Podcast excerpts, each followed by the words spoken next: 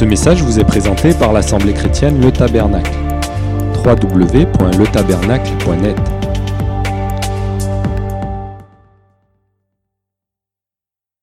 Nous avons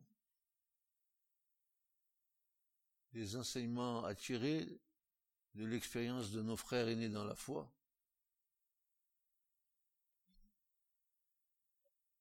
La manière dont ils se sont approchés de Dieu,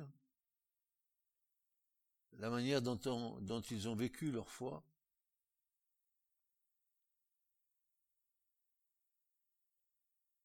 comment ils se sont pris pour être agréables à Dieu et découvert des principes spirituels qui leur ont permis de s'approcher encore plus près de Dieu.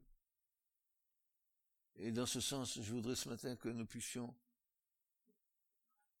avoir comme, comme point de référence notre frère le roi David. Le roi David qui, qui savait très bien s'approcher de Dieu,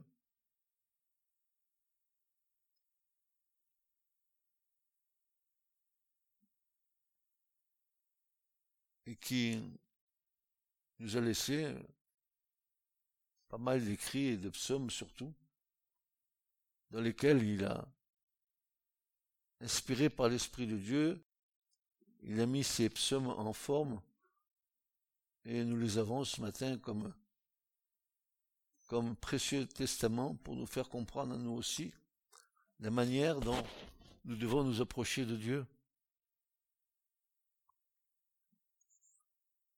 Le premier psaume que je voudrais voir avec vous, c'est le psaume 143, et du verset 8 à 12.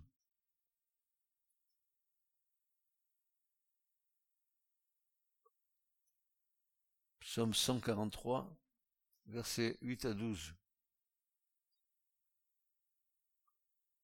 Voici ce que le roi David va déclarer. Et il déclare ça à Dieu. Il parle à Dieu. Il va lui dire ceci. Fais-moi entendre dès le matin ta bonté,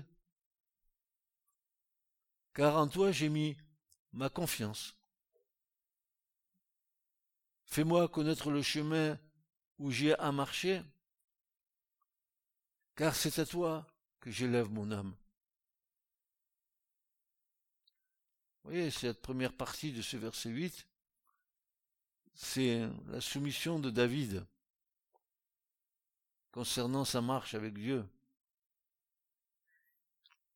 Il est prêt à emprunter le chemin que Dieu va lui montrer. Il met totalement sa confiance en Dieu. Aussi, ce sont des, des points très importants, vous savez. On ne peut pas demander des choses à Dieu si on n'a pas mis notre confiance totale en lui. Alors je vous dis, ne mettez pas votre confiance dans les hommes, vous serez trompés, vous serez trahis. Le meilleur homme soit-il, eh ben, il a besoin de la grâce de Dieu. Ensuite, la deuxième partie, oui, fais-moi connaître le chemin où j'ai à marcher, car c'est à toi que j'élève mon âme. Donc, je, je te donne ma vie, Seigneur. J'élève mon âme vers toi et toi, tu me fais connaître le chemin où j'ai à marcher. J'ai confiance en toi, Seigneur. Et puis tout d'un coup, voici le verset 9, David qui va dire autre chose. Éternel, délivre-moi de mes ennemis. C'est vers toi que je me réfugie. Enseigne-moi à faire ce qu'il te plaît. Enseigne-moi à faire ce qu'il te plaît. Vous avez bien compris que ne m'enseigne pas à faire ce qu'il me plaît, mais à faire ce qu'il te plaît. Car tu es mon Dieu. Et regardez, que ton bon esprit me conduise. Ça serait, ça devrait pas être notre prière de chaque jour, ça? À cause de ton nom, ô éternel, fais-moi vivre. dans ta justice, fais sortir mon âme de la détresse. Et dans ta bonté, et David n'y va pas de main morte, extermine mes ennemis et détruis ceux qui oppriment mon âme, car je suis ton serviteur. Est-ce que nous ne sommes pas serviteurs et servantes du Seigneur? Mais, mais, mais, mais dans, la, dans l'alliance renouvelée, nous sommes plus que ça. Nous sommes une sainte sacrificature. Nous avons le privilège de servir Dieu dans les, et si nous avons ce privilège de servir Dieu, nous avons ce privilège de servir Dieu dans les règles de sainteté, telles que Dieu les a données pour qu'on, pour qu'on le serve.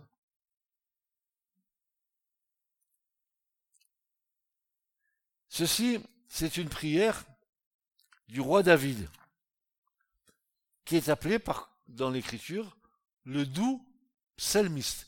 Il n'avait rien de doux. Il n'avait rien de doux, parce que quand même, David, il en a trucidé. Mais il était doux dans l'esprit.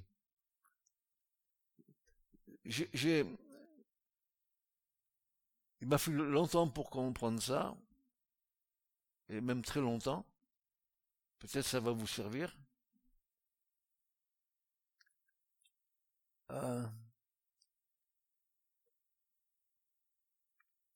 il ne faut pas que nous soyons parfaits pour que nous puissions servir Dieu. Aucun d'entre nous ne pourrait servir Dieu parce que nous sommes tous dans une certaine imperfection. Je vais même dire plus que ça. Et c'était pas, il y a des années en arrière, c'était pas ma position, trop ma position. Mais vous savez, avec euh, l'aide du Saint-Esprit, on évolue et euh, la vision s'élargit. Mais quand je regarde la vie de David, dont il est dit quelque part, et nous allons voir, qu'il était un homme selon le cœur de Dieu, quand je vois toutes les bêtises que David fait, et pas des moindres, et pas des moindres, hein, que euh, moi j'oserais même pas euh, penser faire ce qu'a fait David. Tout le passaquès qu'il a fait, David. Bethsabée, il a fait tuer Uri, son mari, il a, il eu un enfant euh, adultère avec Bethsabée. Et pourtant, c'était un homme selon le cœur de Dieu. Qu'est-ce qui faisait que David avait cette appellation? Eh bien, tout simplement, parce que malgré soit tordu des pieds à la tête, il avait un cœur comme ça pour Dieu. Il aimait Dieu de tout son cœur, de toute son âme, de toute sa force et de toute sa pensée. Et Dieu, il voyait les défauts, mais ce qu'il voyait surtout, c'était son cœur.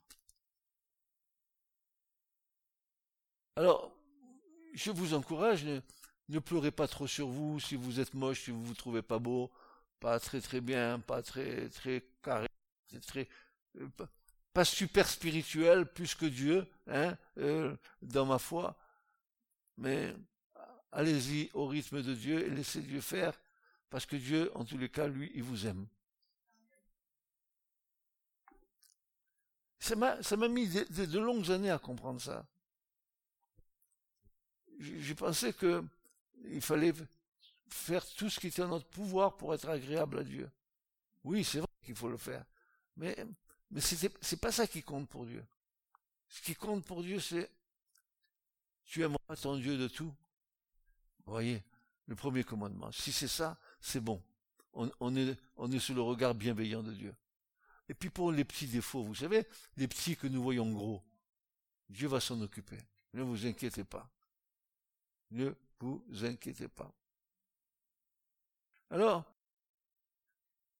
ceci, c'est une prière du roi David, qu'on appelle le doux et c'est pour ça que je me suis un peu arrêté sur le mot doux, parce que parfois il pouvait être très, très amer.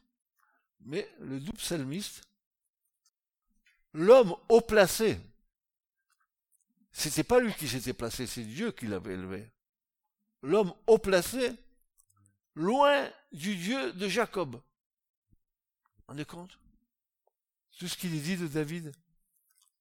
Et pourtant, franchement, quand on regarde un peu sa vie, on se dit, mais hmm, méritait-il tout cela? Certainement pas, mais ce que Dieu voyait, c'était son cœur.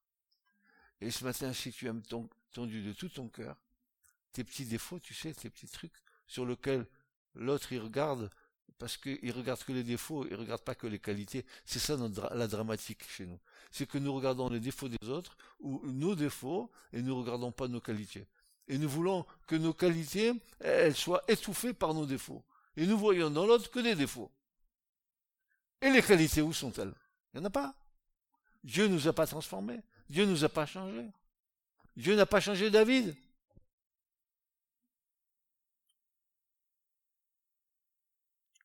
Alors, voici les, dernières paroles de David.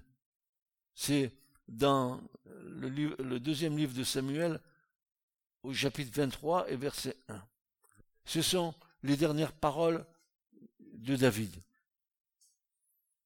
2 Samuel 23, à partir du verset 1, jusqu'à, on va aller jusqu'à 3. Regardez le condensé qu'il y a là. Frères et sœurs, vous voyez, on avait vu Bereshit, mais si on, on, pouvait passer un temps uniquement là-dessus. Regardez. Et ce sont ici les dernières paroles de David. David, le fils d'Isaïe, a dit, il a dit, qu'est-ce qu'il a dit? Et l'homme au placé, loin du Dieu de Jacob, et le doux psalmiste d'Israël a dit. Mais qu'est-ce qu'il a dit? Alors, le mot là, frères et sœurs, c'est pas un mot commun. C'est pas je te dis quelque chose, tu me dis quelque chose. Non, non, non, non, non. Là, ici, c'est le verbe hébreu nahum. Nahum, chaque fois qu'il y a euh, une prophétie qui va être donnée, alors il y a ce verbe qui apparaît. Et en fait, David, là, il est en train de prophétiser. Il prophétise. Et, et regardez la suite, verset 2. L'Esprit de l'Éternel a parlé en moi, et sa parole a été sur ma langue. Le Dieu d'Israël a dit, le rocher d'Israël m'a parlé. Vous vous rendez compte quelle grâce il avait, David?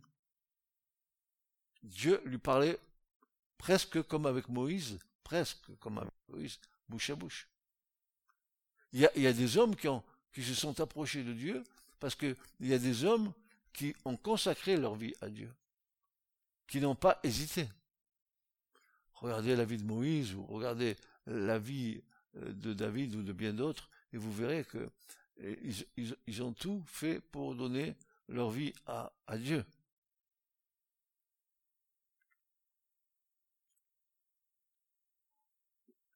La parole Nahum est ici en tant qu'oracle. Donc nous avons affaire à une prophétie. Parole de David, fils d'Isaïe, parole de l'homme haut placé, de loin du Dieu de Jacob, du chantre agréable d'Israël, cet homme qui a reçu la triple onction, trois onctions. Le saviez-vous que David, il avait reçu trois onctions?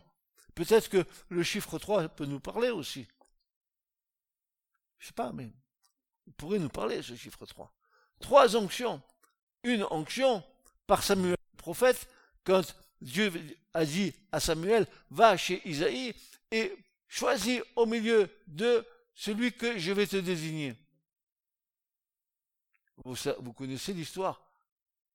Et tous ont cru que, que, que Dieu allait les désigner. Manque de chance, celui qui n'était pas là, c'est celui que Dieu voulait pour lui. Et c'était euh, David, le petit David, qui gardait les troupeaux de son père, n'est-ce pas, et qui, euh, déjà était capable de combattre les ours, les lions, etc. David, c'était un, un, téméraire. Mais pas seulement que ça. Quand David a progressé avec l'aide de Dieu euh, dans ce que Dieu voulait, le mettre à la tête, n'est-ce pas À la tête euh, d'Israël. Voilà que il va le, et encore lui accorder une onction, n'est-ce pas, sur la tribu de Judas, d'où, bien sûr, sortent qui de la tribu de Judas Qu'est-ce qui sort de la tribu de Judas Uniquement que les rois. C'est de cette tribu que sortaient les rois. De la tribu de Judas. Yehuda. D'où est sorti Jésus? De quelle tribu est-il sorti? La tribu de Judas.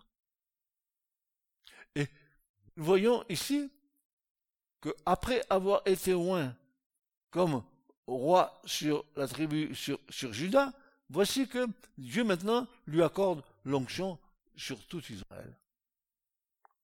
Trois onctions.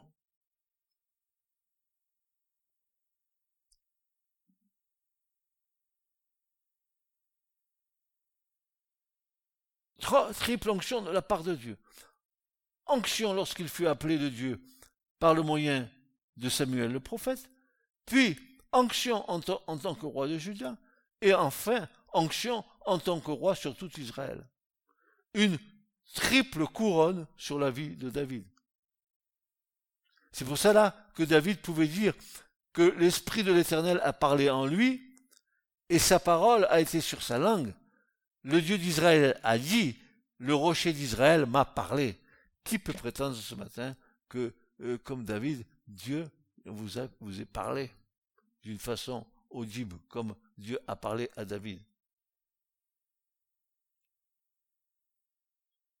Malgré la triple onction que David avait, il n'avait pas, pour autant, il n'était pas, il n'était pas exempté de, de, de, problèmes, avec, il, a eu des problèmes avec, euh, comment il s'appelle, le, le, comment il s'appelle le roi là, qui était avant? C'était qui celui qui avait eu Ah, voilà, les biblistes ils sont là. Le roi Saül, hein, hein, qui voulait le, qui voulait le trucider à David. Hein?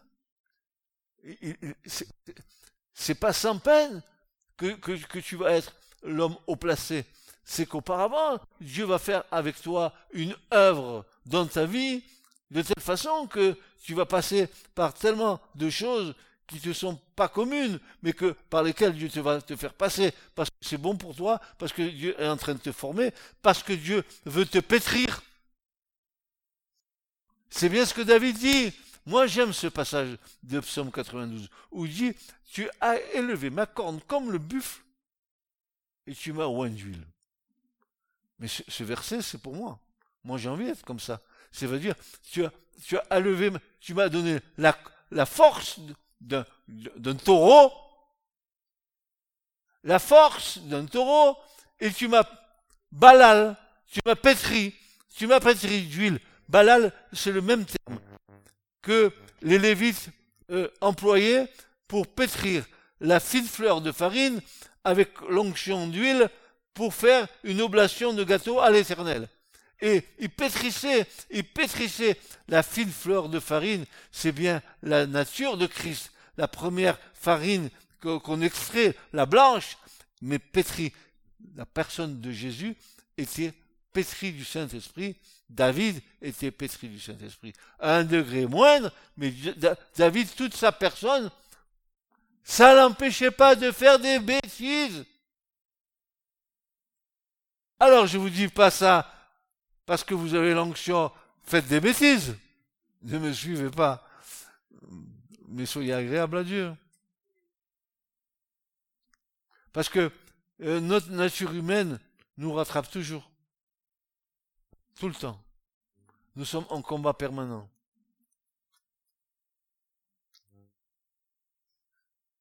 Un tel homme pouvait chaque matin se présenter devant Dieu et prier en disant qu'il pouvait entendre la bonté de l'Éternel, qu'il pouvait goûter au recette de Dieu, à la miséricorde de Dieu. Il la connaissait, il la connaissait. Dieu lui a fait miséricorde à David combien de fois? Il confessait qu'il désirait non seulement goûter à l'amour du Père, mais aussi à sa fidélité, à sa grâce et à sa faveur. Pourquoi disait-il cela, David? Pourquoi il disait cela, David? Car il avait confiance en Dieu. Dis avec moi, il avait confiance en Dieu. Et maintenant, dit, moi j'ai confiance en Dieu. C'est tout, avec telle conviction que vous me dites ça? Moi, j'ai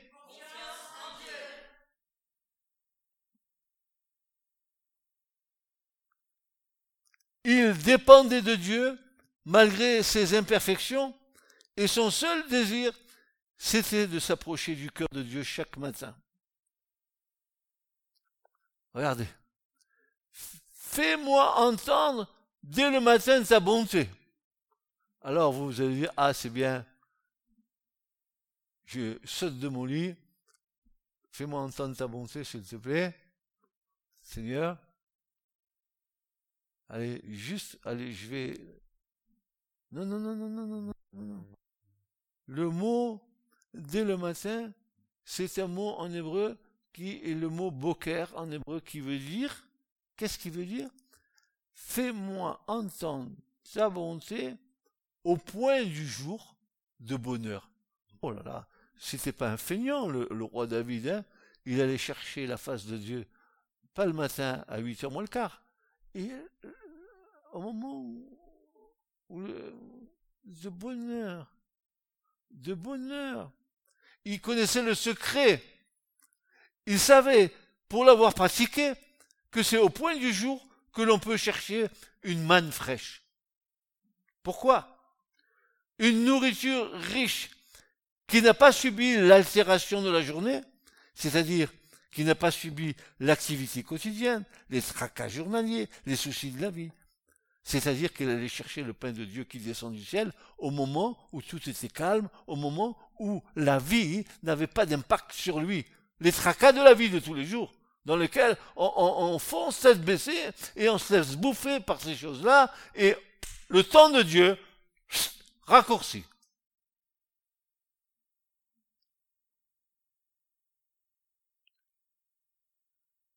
Nous, devrions, selon l'Écriture, devrions être des sources, des sources d'où jaillissent de nos cœurs la prière constamment, d'où jaillit de nos, cœurs la louange constamment. Nous, devrions, comme dit Jésus, des fleuves d'eau vive jailliront de vos cœurs. Est-ce que Jésus est menteur? Alors pourquoi ça jaillit pas? Parce que la source elle est obstruée. Il y a plein de racines, plein de plein de trucs comme ça qui empêchent et les soucis de la vie, les trucs de machin, hein, hein, hein, le terrain là, vous savez, on a semé la semence. Seulement la semence, elle a des difficultés, n'est-ce pas, à grandir. Pourquoi? Parce qu'il y a quelques ronces, quelques épines, quelques trucs, et la source se bouche. Mais faut que ça jaillisse. Et pour que ça puisse jaillir, il faut que la, la source, elle soit déblayée.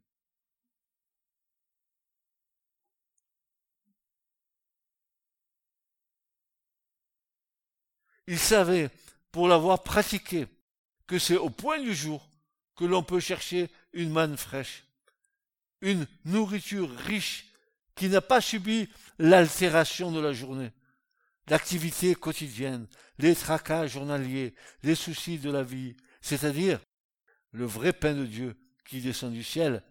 C'était un homme selon le cœur de Dieu. 1 Samuel 13, 14.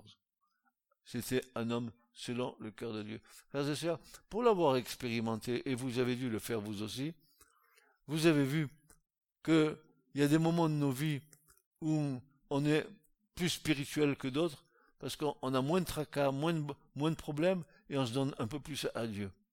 Et puis, on cherche la face de Dieu, et on, arrive, avec l'aide de Dieu, à, à, à, à faire, faire des efforts. Mais pourquoi tu me dis de faire des efforts? Francis, je te dis de faire des efforts, parce que l'Écriture dit, faites tous vos efforts pour. Et moi, et Dieu ne va pas le faire à votre place, ni moi à votre place.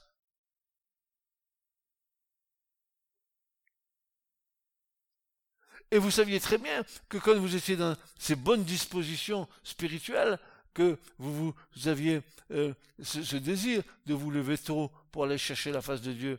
Même vous avez passé des nuits peut-être à prier. Et puis tout d'un coup, la chose, elle commence à s'étioler, à s'estomper, la chose, parce que les soucis de la vie, les tracas de la vie, plus tout ce que moi j'amasse, j'amasse, j'amasse, j'amasse, parce que euh, j'ai envie de ci, j'ai envie de ça, j'ai envie de l'autre, et puis le temps de Dieu se restreint, le temps de Dieu se restreint, et à un moment donné, vous êtes en train de dire, mais euh, j'ai un problème, parce que euh, je n'ai plus la même, la, même, la, même envie que j'avais il y a quelque temps en arrière. Mais est-ce que Dieu a changé? Qu'est-ce qui a changé? Eh bien voilà. Ne cherchez pas à comprendre et ne cherchons pas à comprendre, c'est nous.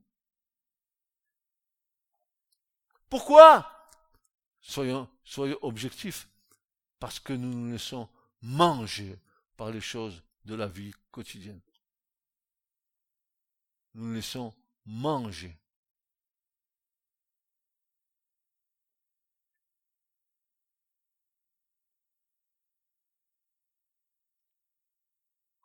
Un homme une femme.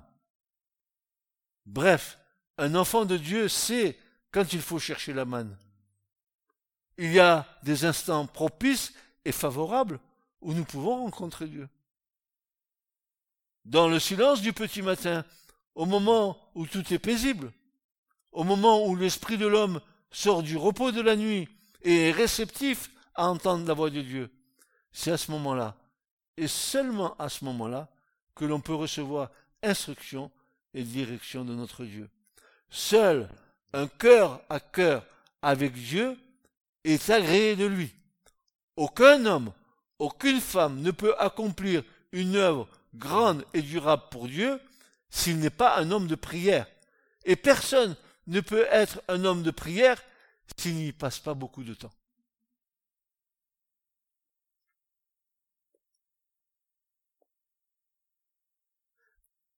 Il y a des prières McDo. Tu vas au drive. Salam alaikum. Seigneur. Bienvenue ma journée. tu as vu le McDo, hein? Mangeant tous les jours, tu vas voir, tu vas grossir dans la chair, mais tu vas maigrir dans l'esprit.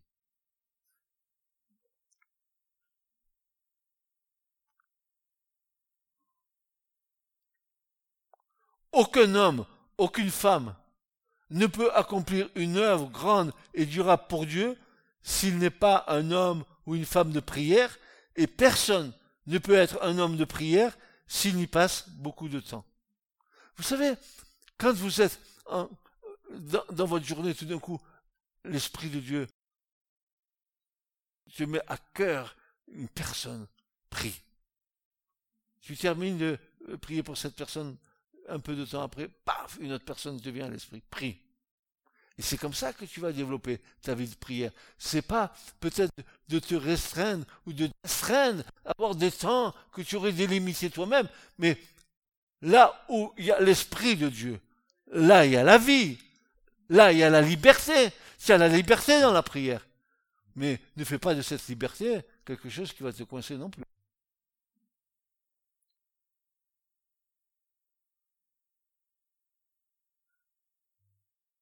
Honorer Dieu, magnifier son nom, élever sa gloire, le reconnaître comme notre seul vrai Dieu et l'approche qui nous permet de nous présenter avec confiance du trône de la grâce. Voici ce que déclare l'Épître aux Hébreux. Approchons-nous avec un cœur vrai, en pleine assurance de la foi, avec une conscience pure. Voilà l'état d'esprit. Nous devons nous approcher de Dieu. Je répète, avec un cœur vrai. Un cœur vrai. En pleine assurance de la foi. Je suis assuré que ni la vie ni la mort, rien ne pourra me séparer de l'amour de Dieu manifesté dans le Christ, n'est-ce pas? Avec une conscience pure, purifiée, purifiée par le sang de Jésus. Combien de fois nous devons nous présenter devant Dieu dans la prière en disant, mais Seigneur, si je viens devant toi, auparavant, je ne me présente pas devant toi sans avoir invoqué le sang de Jésus sur mes iniquités et le pardon de mes péchés, alors je peux me présenter devant toi.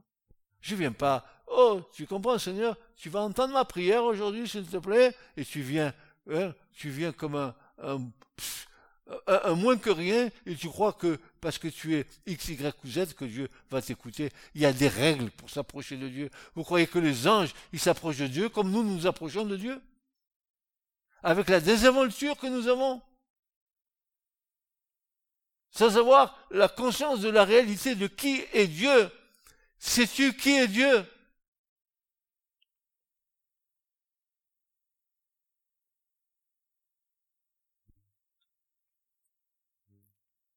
C'est ce que David demandait dans sa prière. En paraphrasant ce passage, nous pourrions dire Conduis-moi en ce jour et dirige mes pas. Que ton bon esprit me conduise. Car alors je me perdrai dans les méandres de ce monde. La, demande n'est pas suffisante. Tu as demandé à Dieu, maintenant il te faut une réponse. Si tu pries, il n'y a pas de réponse, c'est un problème. As un moulin à prier. Je te donnerai le chapelet. S'il y a une demande, c'est pas suffisant. Il faut une réponse. David était-il pressé comme nous le sommes? Non. Il savait dégager du temps pour son Dieu. Psaume 5, versets 1 à 3. Regardez bien. À nouveau David. Il est tenace ce David. Psaume 5, versets 1 à 3. Et David, il commence comme ça, en s'adressant à Dieu. Prête l'oreille. En fait, il dit à Dieu, Sois attentif et exauce-moi. C'est le verbe hébreu, azan. Prête l'oreille. C'est-à-dire, sois attentif au Dieu, à ce que je veux dire. Exauce-moi. Exauce mes paroles, ô éternel. Considère ma méditation. Ça veut dire que David est en train de dire quelque chose à Dieu que nous n'avons pas encore réalisé parce que nous venons un peu n'importe comment devant Dieu. Considère ma méditation, c'est-à-dire, David disait, discerne mes pensées intérieures. Tel est le sens de sa prière. Discerne mes pensées intérieures. Vois, Seigneur, regarde dans mon cœur. Regarde si ce que je te demande est quelque chose qui est en harmonie avec ta sainte volonté, Seigneur. Sois attentif à la voix de ma supplication, mon roi et mon Dieu. Car c'est toi que je prie. C'est pas un autre, c'est toi. Et, et, nous avons cette grâce de prier l'éternel dans le nom béni du Christ. Nous avons la clé par excellence.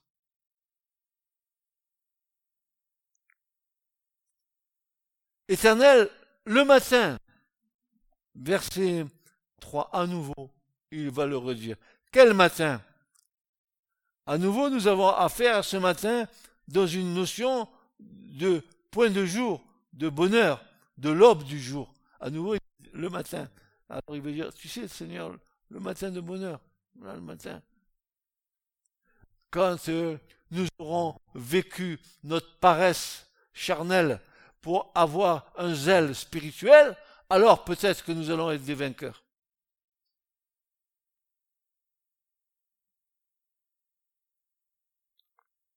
Éternel le matin, c'est-à-dire de bonheur à l'aube du jour, tu entendras ma voix. Le matin, je disposerai, c'est-à-dire le verbe palal en hébreu, c'est plus que disposer, c'est je prierai, j'intercéderai devant toi et, et j'attendrai. J'ai pas dit, ça y est, j'ai fait ma béa, je t'ai donné ma prière, ciao, j'aurai un peu de temps. J'espère, Seigneur, que quand tu me répondras, je pourrai t'entendre, quoi. Parce que je vais être pris dans la foule de mes occupations, et là, ça va passer à côté.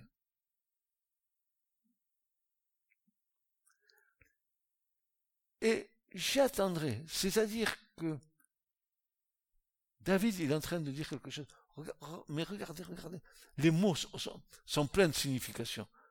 Frères et sœurs, la parole de Dieu est d'une richesse telle, elle nous enseigne, elle, nous enseigne à être comme Dieu désire que nous soyons. Et quand il dit, j'attendrai, voilà ce que David dit en réalité. Je veille étroitement à la manière d'une sentinelle, je suis dans l'attente de ta réponse.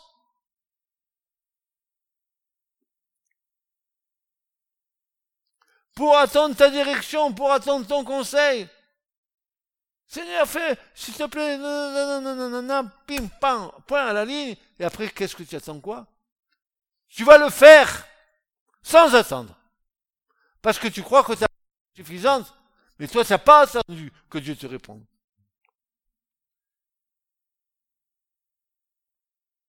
C'est moi. Et si c'est moi, c'est toi.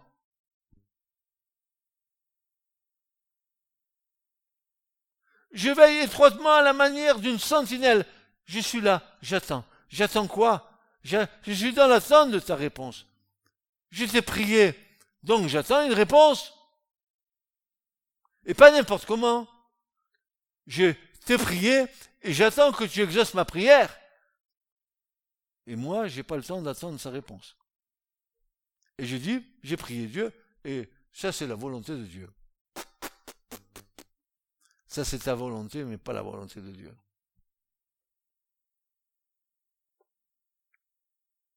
Savoir attendre exerce notre patience, nous aide à dépendre de notre Dieu. La réponse est d'autant plus excellente que l'attente a exercé notre patience. Je vous ai dit, nous ne voulons pas attendre. Nous sommes dans le siècle de euh, l'hyper rapidité. Nous voudrions que Dieu nous réponde immédiatement à notre prière. Et nous n'avons pas le temps d'attendre. Et comme nous n'avons pas le temps d'attendre, nous faisons la chose en disant que Dieu a dit qu'il fallait que je le fasse. Et après, où tu vas Tu te plantes dans un grand fiasco.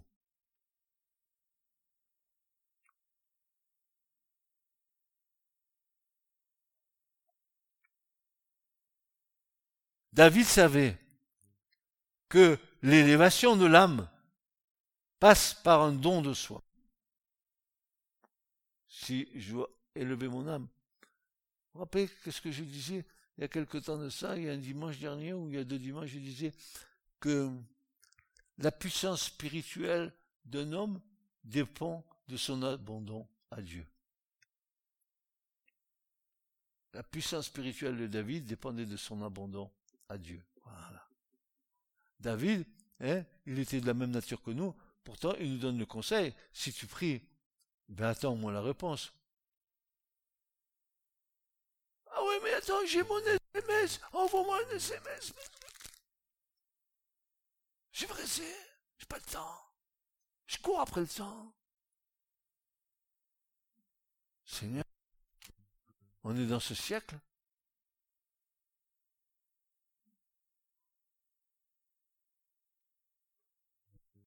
David savait que l'élévation de l'âme passe par un don de soi, c'est le sacrifice spirituel, l'offre de nos vies sur l'autel, notre abaissement et notre dénuement qui est agréable à Dieu. Car lui et lui seul sonne nos cœurs et nos reins, et David, il savait ces choses.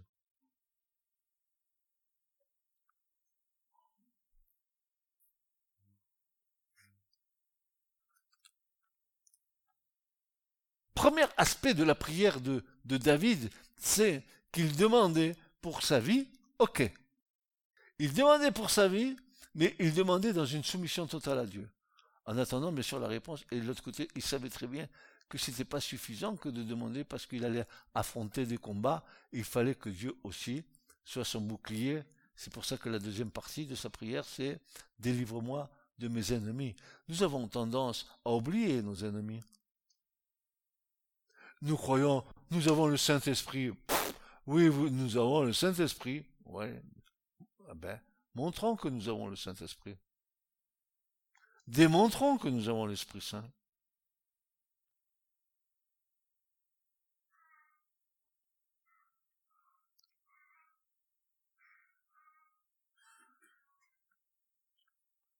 Dieu discerne lorsque nous nous approchons du trône de la grâce d'une manière religieuse et reconnaît la démarche de l'homme qui marche humblement devant sa face.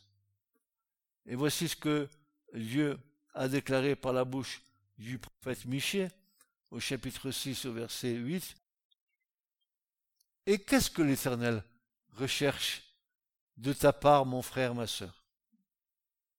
Sinon, que tu fasses ce qui est droit, que tu aimes la bonté et que tu marches humblement devant ton Dieu.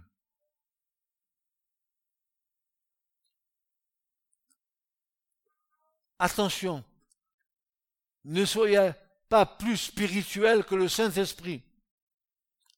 Attention, ne croyez pas que vous pouvez être plus spirituel que le Saint-Esprit.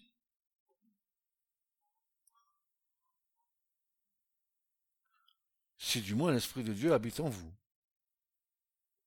Ou encore, disait David dans le psaume 51 et verset 17, les sacrifices de Dieu, vous pouvez le souligner celui-là, hein. les sacrifices de Dieu sont un esprit brisé. Oh Dieu, tu ne mépriseras pas un cœur brisé et humilié.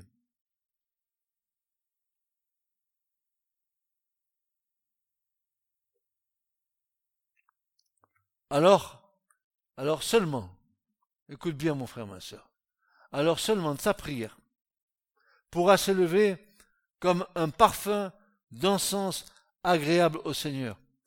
Ta prière, elle sera salée de sel, c'est-à-dire qu'elle aura du goût et une agréable odeur devant Dieu. Ce sera un encens composé, ouvrage du Saint-Esprit, ouvrage de parfumeur, salé, pur et saint. Et Dieu l'agréera. Car si ta prière, écoute bien, car si ta prière, elle n'est pas salée de sel, c'est-à-dire, si elle n'est pas loin de l'Esprit Saint, alors elle est prête à être jetée au dehors. Elle ne sera pas reçue. Matthieu 5, verset 13. Vous êtes le sel de la terre. Mais si le sel a perdu sa saveur, avec quoi sera-t-il salé? Il n'est plus bon à rien qu'à être jeté dehors et être foulé aux pieds par des hommes.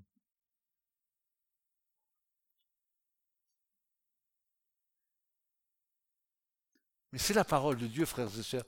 Moi, je, je veux que vous compreniez, que nous comprenions ensemble que c'est la parole de Dieu.